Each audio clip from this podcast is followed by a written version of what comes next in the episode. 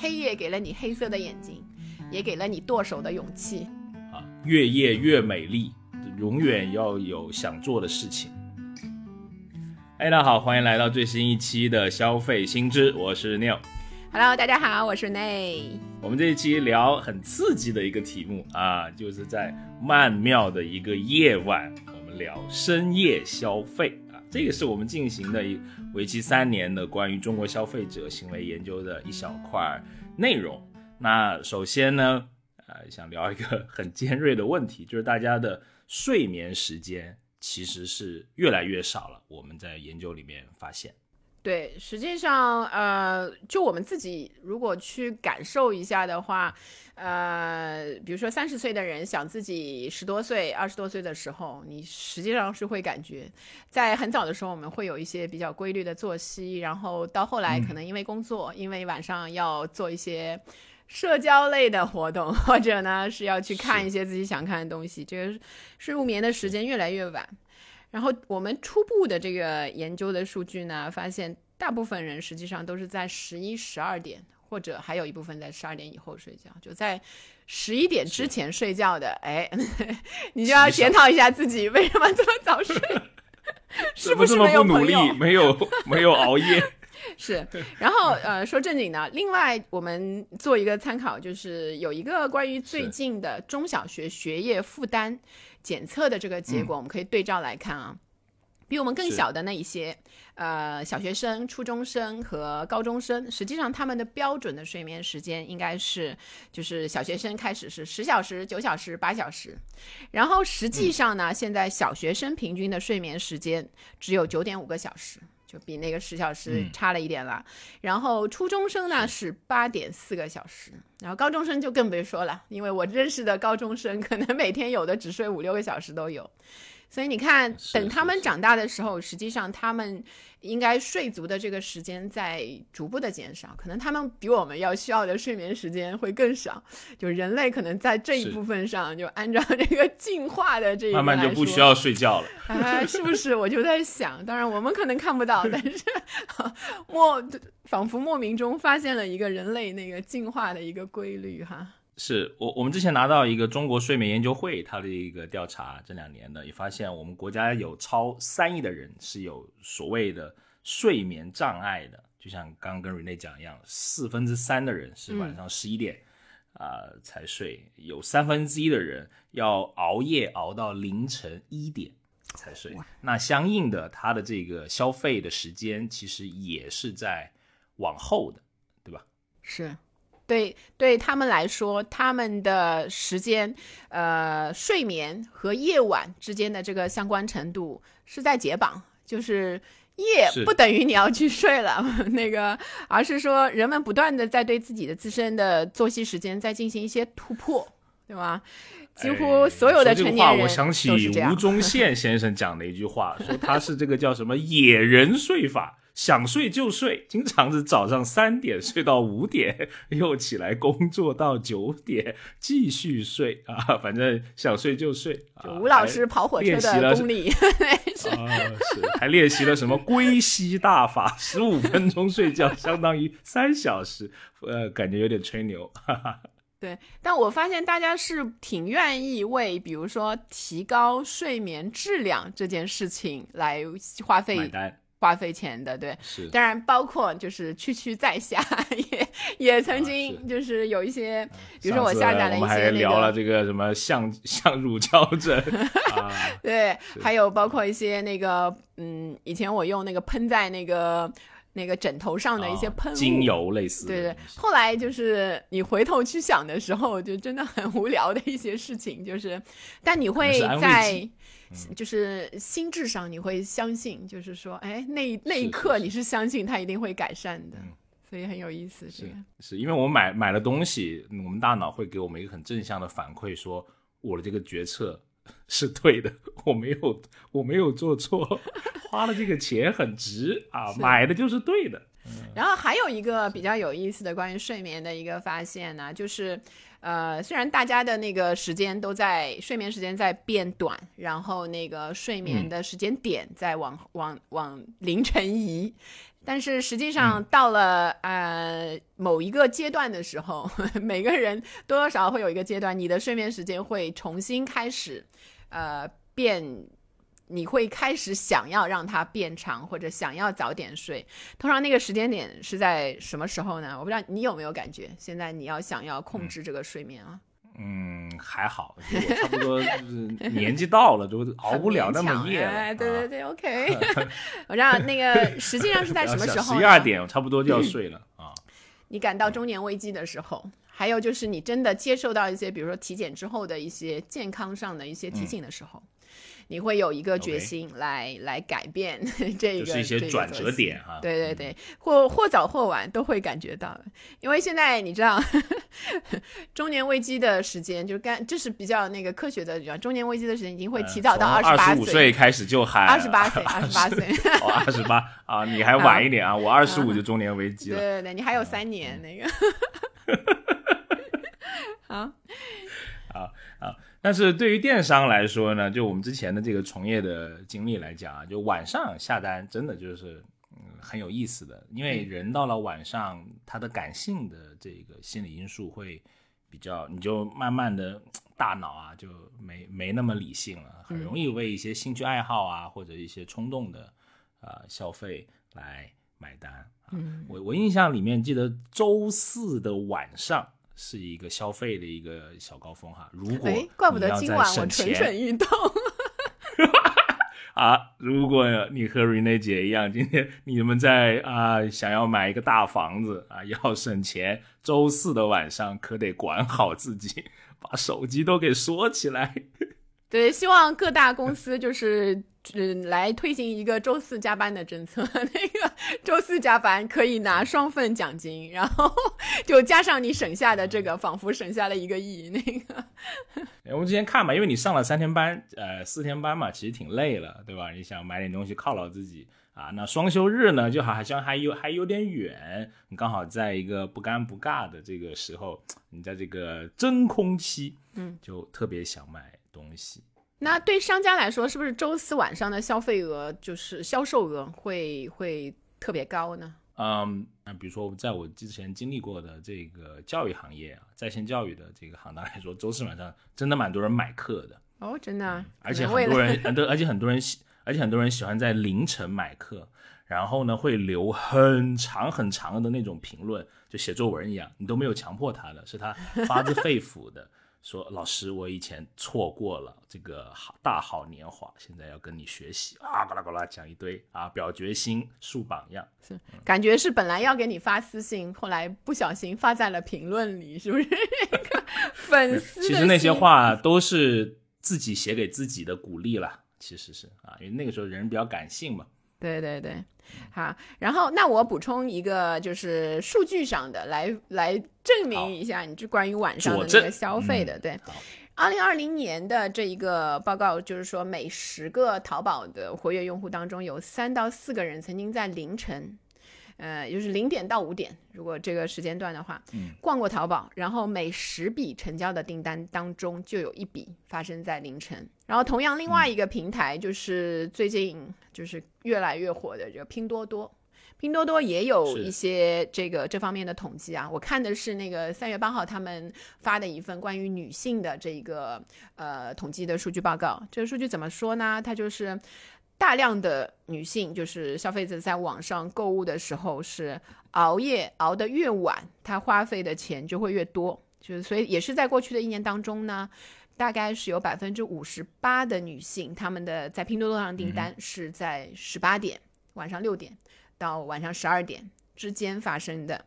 呃，是就是像我好像也差不多，我也会在那个时间就是买很多，就是好多的东西都在那个时间 来来那个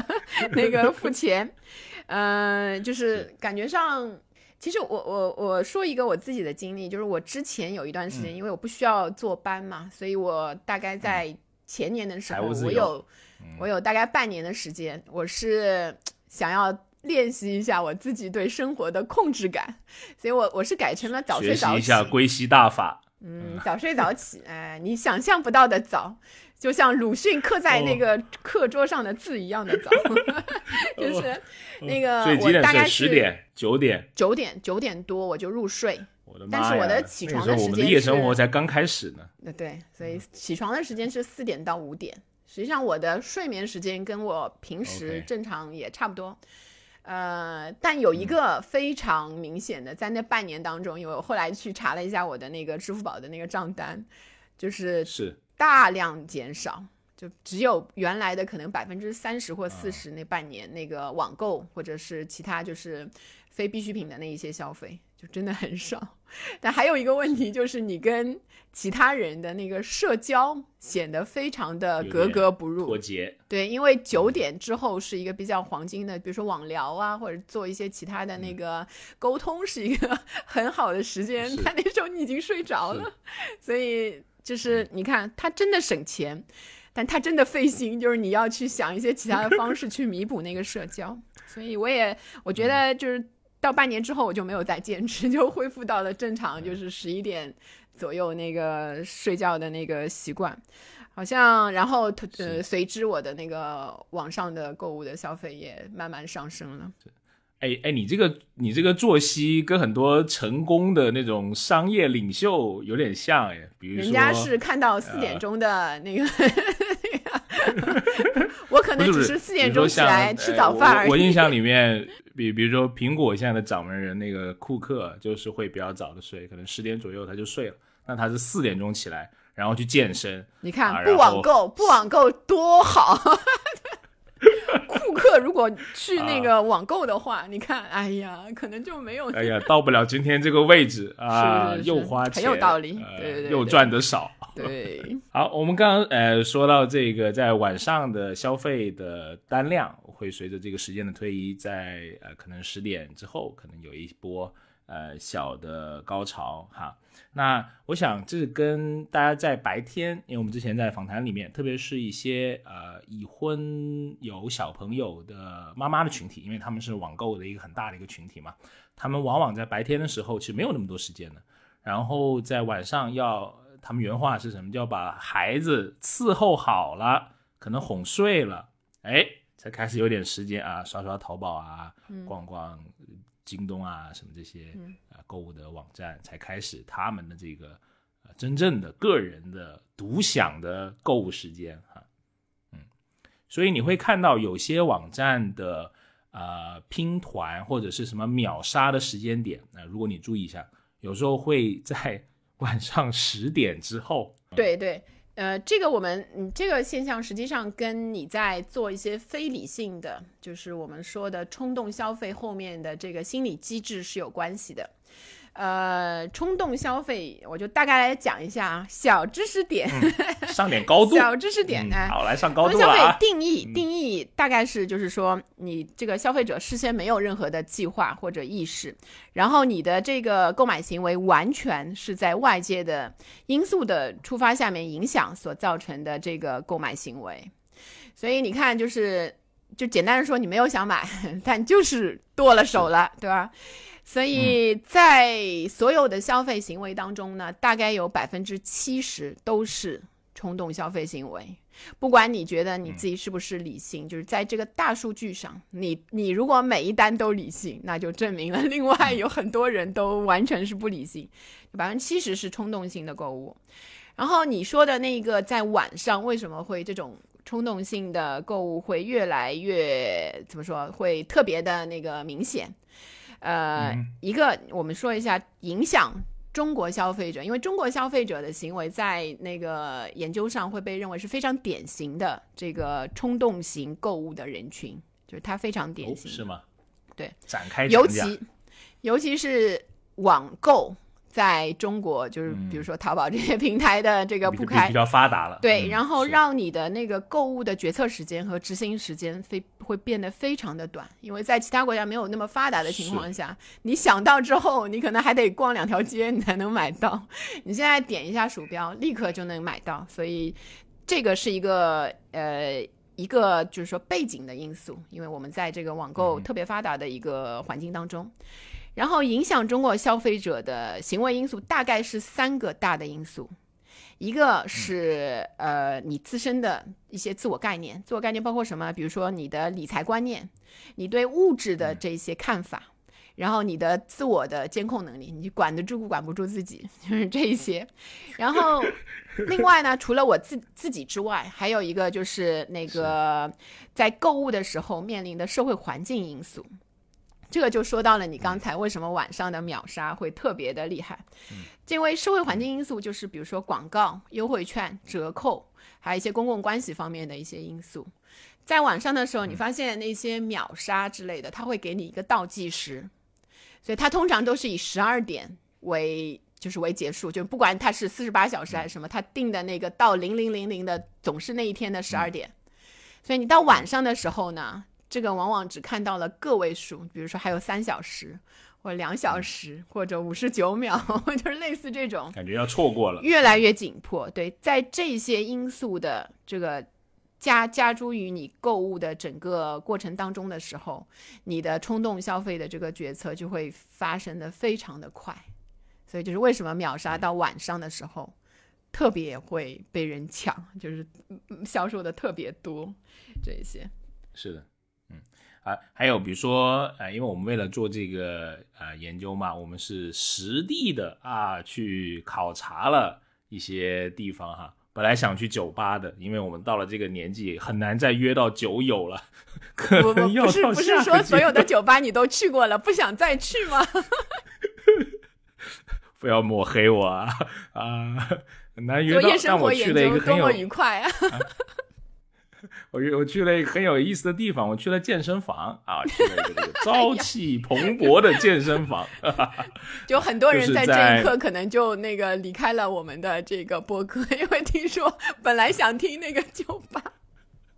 酒吧奇遇记，健身房下期节目聊。对，我们都有光明的未来。来来来。呃，是很很很有意思的健身房。我去了乐客啊，在一个年轻人的社区里面开了一个一个店，也是二十四小时的无人的店。嗯，我才知道他们的私教 是可以从凌晨五点一直教到晚上的十二点，甚至一两点也可以有私教，几乎二十四小时都可以有私教啊！你不睡觉，他就不打烊。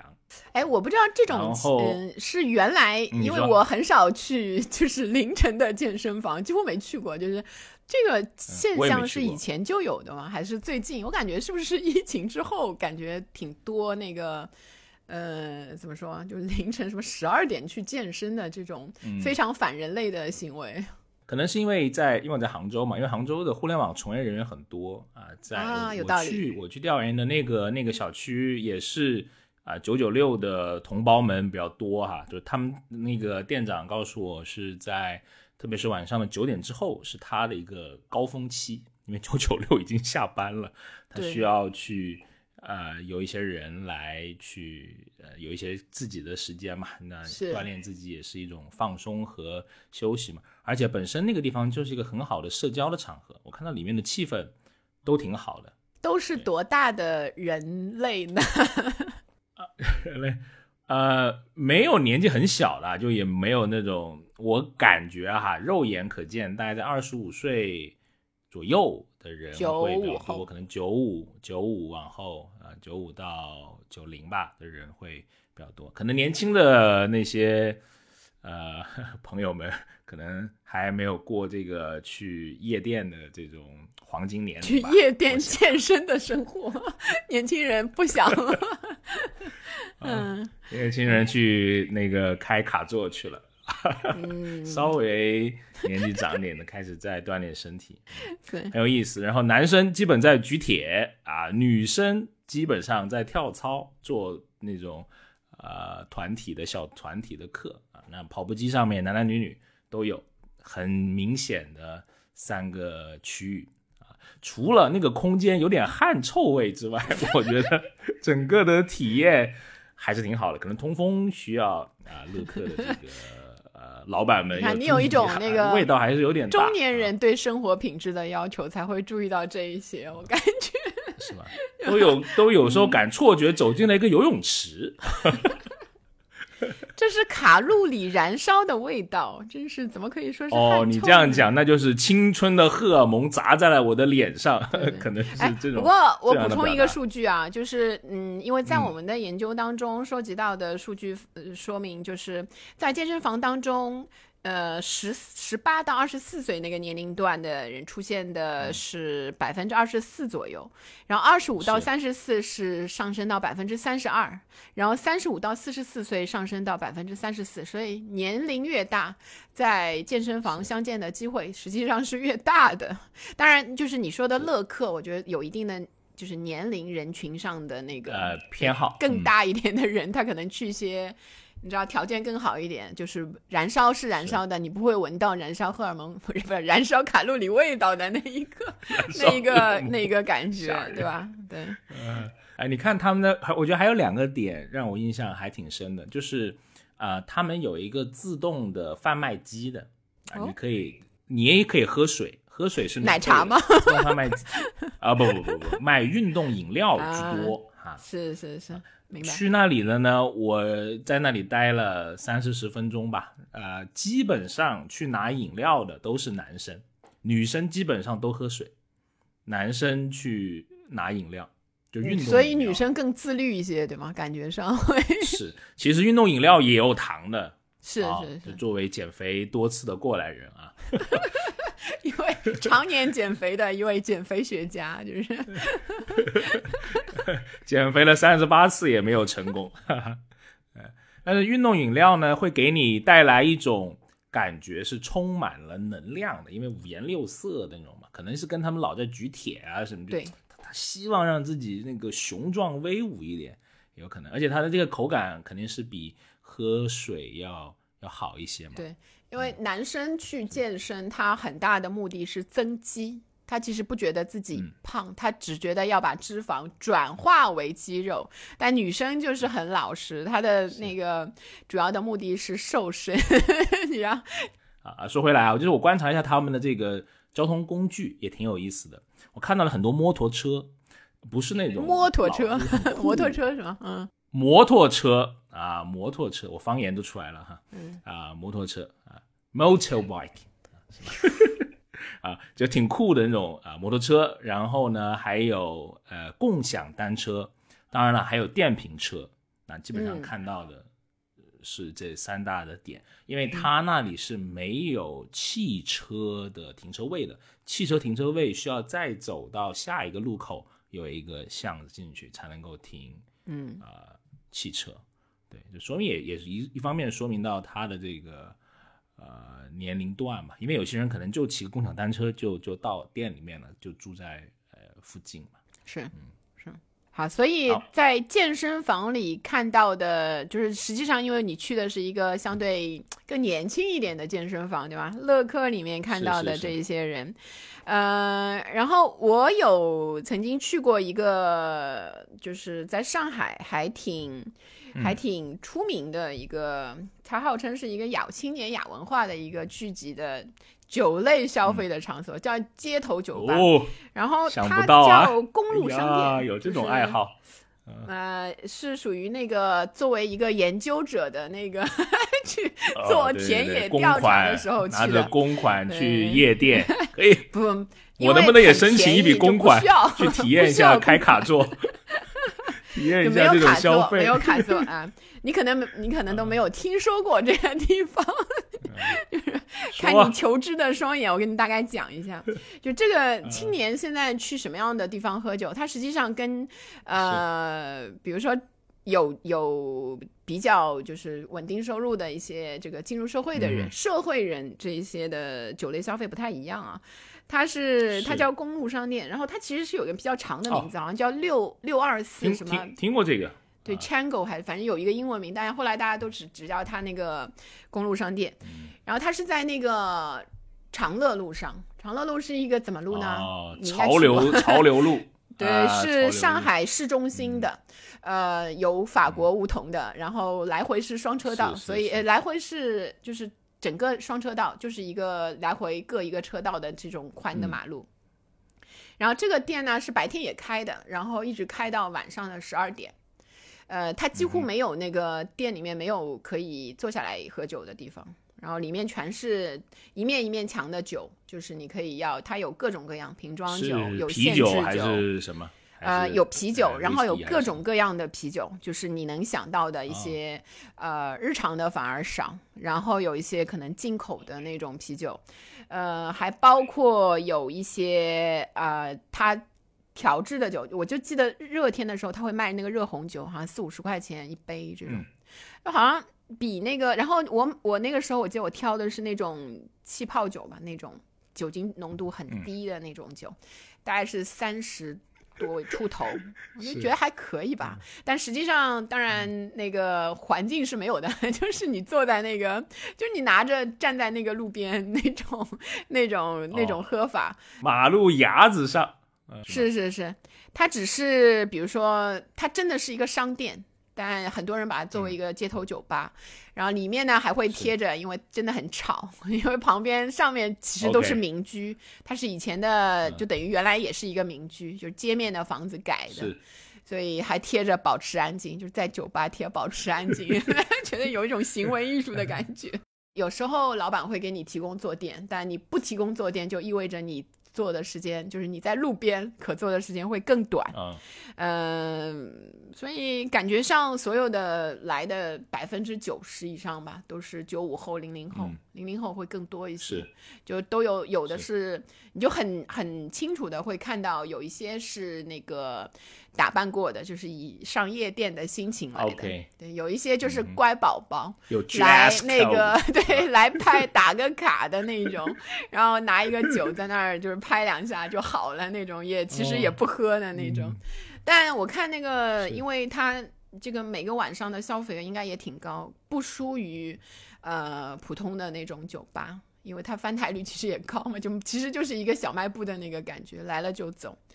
所以青年对这一个类型的，就我们会觉得，哎呀，在外面嗯站着，然后站一段时间好像也没什么，但他们会有时候有人会互相搭讪啊，会聊天，嗯，然后有一些拍 vlog 的，有一些拍拍照的，就把它作为一个社交的方式，社交货币的那种那种感受。曼妙的夜晚，霓虹灯下，坐在马路上喝酒。其实就是环境肯定是很一般啦，我感觉就没有很好的感觉。但是嗯年轻轻人不都要这种在路上的感觉吗？是是是，有有公路酒吧嘛，对吧？其实那条也不算公路，但是那个马路酒吧同样想到了我去的第一个蹦了一个什么那种什么电子滴，哎呦，喝了一个这个 叫什么科科罗娜啊，Corona，啊，对对在上海啊，那就很打打就你你肯定不会在公路酒吧买，就是点这种这种特别那个的，好歹你要拿一个你自己看不懂的一个酒，就画上面画什么水果，你就你就知道是什么味儿的那种。是的，是的，而且科罗娜一定要塞一颗柠檬，刚开始都不知道怎么喝，是要把这个柠檬塞进去呢，还是要把它含在嘴里呢？还是嗯偷偷观察别人，好像是就懂进去了。实际上是把那个柠檬送给你喜欢的女生，就是哦，就跟我们送绣球是一个道理，是吧？柠檬的意思，可以去查一下。哦，海麦海麦，啊哦，我我乱说的。哎，不过你刚刚说到他那个禁止禁止喧闹，我想起我们我们在我们的呃老家，因为我们那是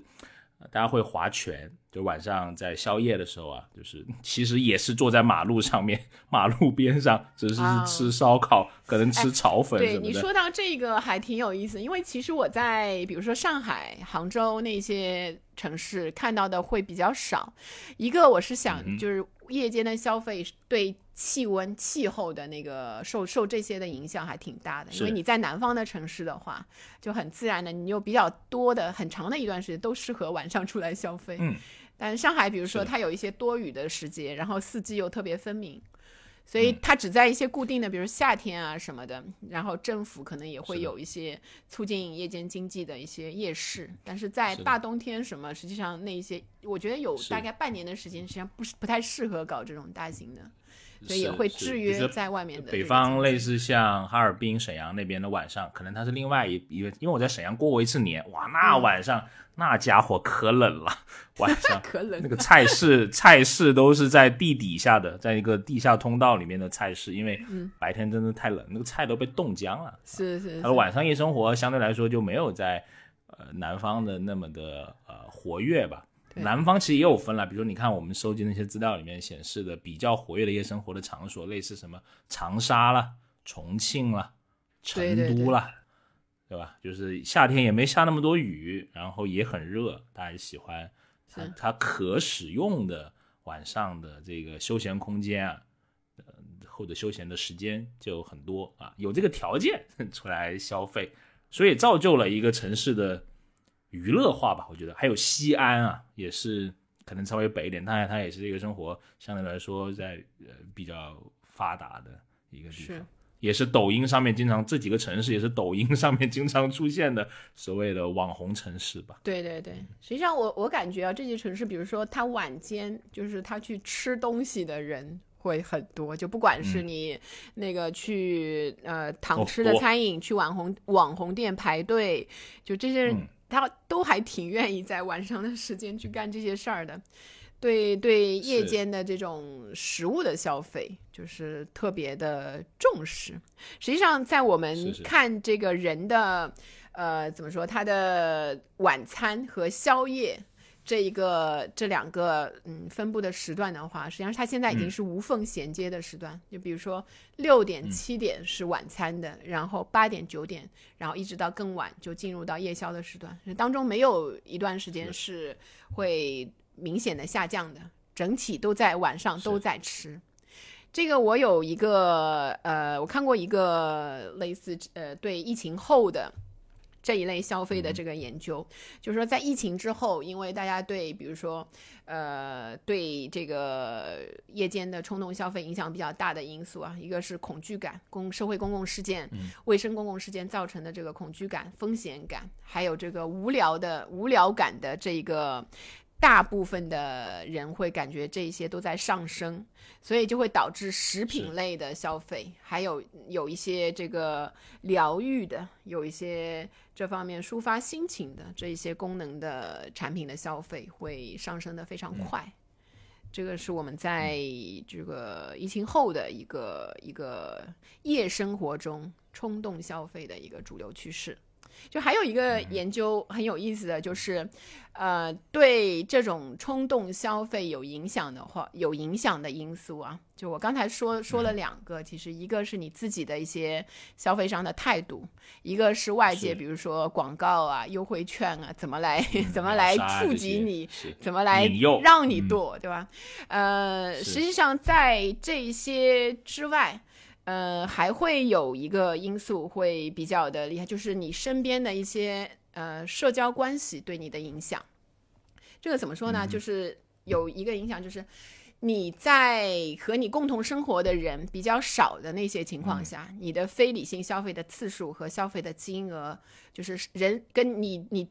一个人的话，你消费的会最多。然后金额也会最多，次数也会最多，然后跟你共同生活的人越多，你的非理性的消费也会越少，金额也会越低。就你会去想一这个下，挺有意思。然后，但有一个例外，有一个例外是发生在那个疫情当中的。疫情当中的那一些非理性消费，就比如说囤口罩、囤酒精、买各种这个相关的那些疯狂购买的东西，就是这些情这些的购买是和你同住的人越多，跟你共同生活的人越多，然后你就会买的越多，因为大家的这种恐惧感会互相的就在有一个呃危机来临的时候，会叠加。嗯会不一样。对，尤其是社会公共卫生事件发生的时候，这一类的非理性购买会增加。所以我们说，国家提倡那个不聚集，对吧？所以也是有一定的这个原因，因为除了直接的传染之外，心理上的这些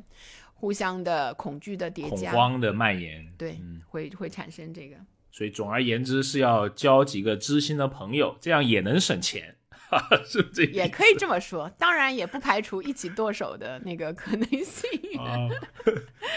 注意是不是乱花钱的朋友？因为现在就很难说，你知道，就是让你扔过来一个种草的那个链接，呃，很难不上钩，就感觉，尤其是认识的人知道你需要什么。是，而且现在这种呃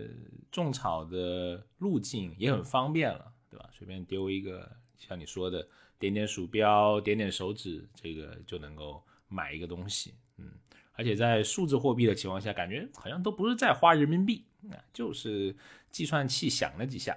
当啷当啷。是，呃，哎，如果啊，我我瞎说一个哈，如果在这个下单的时候，呃，之那个什么淘宝发出一个钱掉的声音，可能能够啊减缓很多的消费。你发出一个手段的声音，不是更好吗？那个 气力的一个女生，不知道有没有人开发这种插件啊？就是为了省钱，开发一个特效。啊，这样你会被那个各大平台 封杀。封杀，封杀，封杀。好，呃，那其实我们刚刚说了呃一些消费的特点，还有一个我觉得是在看到数据里面挺有意思的，就是大家觉得时间永远都不够用，晚上啊，越夜越美丽，永远要有想做的事情。嗯而且在我们的这个研究当中，如果以性别来作为对比，就是男男性和女性的对比的话，呃，比如说大家都会觉得不够用的，实际上，比如说大家都想学习，就是自我提升这一块的内容还挺多的。是是然后大家呢也都会想打游戏，就是尤其但是男生会多一些，但还有比较集中的，就包括像要去健身啊、要去看书啊那一些的需求，挺多的人会觉得自己睡不够，就是睡睡眠上，嗯。想做想要睡得长，但是没有机会那个那个睡睡足睡饱，所以这这这一块的话，我们呃如果拿几个差异比较大的，就比如说像呃已婚的朋友们，就是像亲子育儿上，有实际上男性会觉得在亲子育儿上不够时间的，会大大的高于女性。有一个数据我们可以作为一个参考，实际上他们在这是在国外的那一个研究，比如说女性在呃一个子女和多子女的家庭当中，实际上当子女的呃在一个以上的时候，就每增加一个。呃，女性的那个时间，就比如说啊，这样说，就是没有孩子的家庭和有一个子女的家庭，就是男性的可支配时间是会减少，男女性都会减少，女性减少的更多一些。但是到了一个以上的时候，男性的可支配时间就不动了，就不管有几个孩子，他都拥有，比如说四个小时的。但女性可能就如果有一个、两个、三个孩子的时候，她的时间就会从三个小时、两个小时、一个小时不断的减小下去。是。所以你看，就是。男性在子女育儿上，尤其是我们现在比较主流的，大家都会考虑多子女家庭的时候，他实际上花的那个时间呢，他是不多的，所以，所以他是会觉得有一些歉疚，他想他想要呃去弥补这个时间，所以有些。嗯，父亲可能会用那个买东西给小孩儿，给那个太太买玩具，对这一些方式来弥补这个时间，所以他们对这些想做没有做的事情的这一些需求，实际上会一一部分是会通过那个需就是消费的这种方式来来体现出来的。是就是光忏悔，但是打死也不多花时间，可以多花钱。我看到的数据给我的一个很直观的是这样，但我觉得疫情还是也又重塑了一些家庭的关系，因为你会不管你是有意还是无意，甚至可能你是被迫的，会多跟家庭、呃生活在一起嘛。我们之前这个男性的那个研究里面不也看到吗？就是我我听这句话怎么感觉你你想说点什么，就被迫的、啊没有没有，我说生好爸爸的数量，它是在啊、在在在在提升的。哈哈是明白明白，哎呀，我得为我们男性说两句话呀，对不对？好，那我男性的大旗也得有人要扛呀。啊，呃，但是还有最后一个啊，我觉得小时候看到那个理财方面也挺有意思的，就是女性会比男性更加的认为，我看到这个是百分之二十的女性，啊、甚至会觉得说夜晚，哎呀，想理下财的，而且这个百分之二十实际上是全年龄的，如果把年龄放大一些，就比如说把十八到二十四的先去掉的话，那个比例会更高。，嗯对，，会更高。他有一定的经济的积累之后，他又会想，呃，我这笔钱该怎么去好好的处理，然后去比如说钱生钱，或者我因为。越来越多的女性会有一些购买大件、大件的东西，就这些大件包括房和是车，也包括一些旅游啊这一类的这个花费。他都会希望自己的钱收到收到比较呃好的这个条件下面能够钱生钱，呃，但对女性来说，一个她的可支配时间是不多，就是前提是，所以相对来说，她的这个需求没有很好的得到释放。女性比较愿意的，嗯呃，比如说现在很多女性从网上去学习一些理财的课程，甚至她们呃有的就是除了呃同时可以学这个两三门的这一些关于理财的东西，嗯是啊女性是这个自我提升课里面就是很大的一个消费的群体，远比男男性要高了多很多。是是，所以所以你会看到小红书上面有现在非常多的就针对性很强的，针对女性的投资啊、理财的这种内容的产生吧。嗯，是，所以这一部分的话，呃，很有意思。就是女性虽然 就是不是女性，就是 有时候，嗯，男女性都会出现一些晚上的冲动消费，但同时在晚上，他们也是在考虑怎么理财，怎么去更好的处理亲子，就这些。然后除了剁手之外，还有一些正事儿在考虑，也包括那个他们自我提升的这些需求。我们在我们的那个研究中，其实收集到了非常多，我我挺意外的，就很多人在学一些，呃，挺有意思。比如说，有些人学非常呃细的一些文学科目的一些东西。就是实际上跟工作可能没有直接的关系，但是他们愿意。然后很多人，就大部分人当然都是在为那一些考证，考 CPA、CFA，、然后什么二建，就类似这一些工作上的东西，他们也在。嗯，如果八到九个小时是比较常见的那个工作时间之外，实际上他们在晚上还要加上这个两到一一到三个小时不等的这一些的的这个自我提升的时间。就是现代人是活的并不轻松，但是这些感觉都是呃。虽然是牺牲了一些睡眠的时间，但他们可能觉得这一方面的时间投资是对自己未来更有益的，所以他们愿意去消费这一块。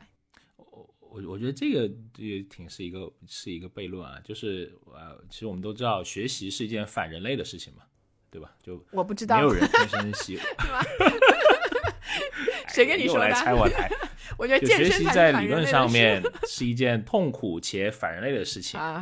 对吧？最好不学习，我什么都会了，生出来硬盘，嘣儿，脑袋一插啊，就像对我想回到智人的时代什么都会。对，但是呃，我们会，特别是你伴随着年龄，你职场上的成长，你特别想要学习，特别在晚上来临的时候，你总觉得要弯道超车，要给自己多充一点电，嗯。能为你的未来储蓄更多的能量，嗯。去来买各种各样的课，或者买各种各样的培训的东西。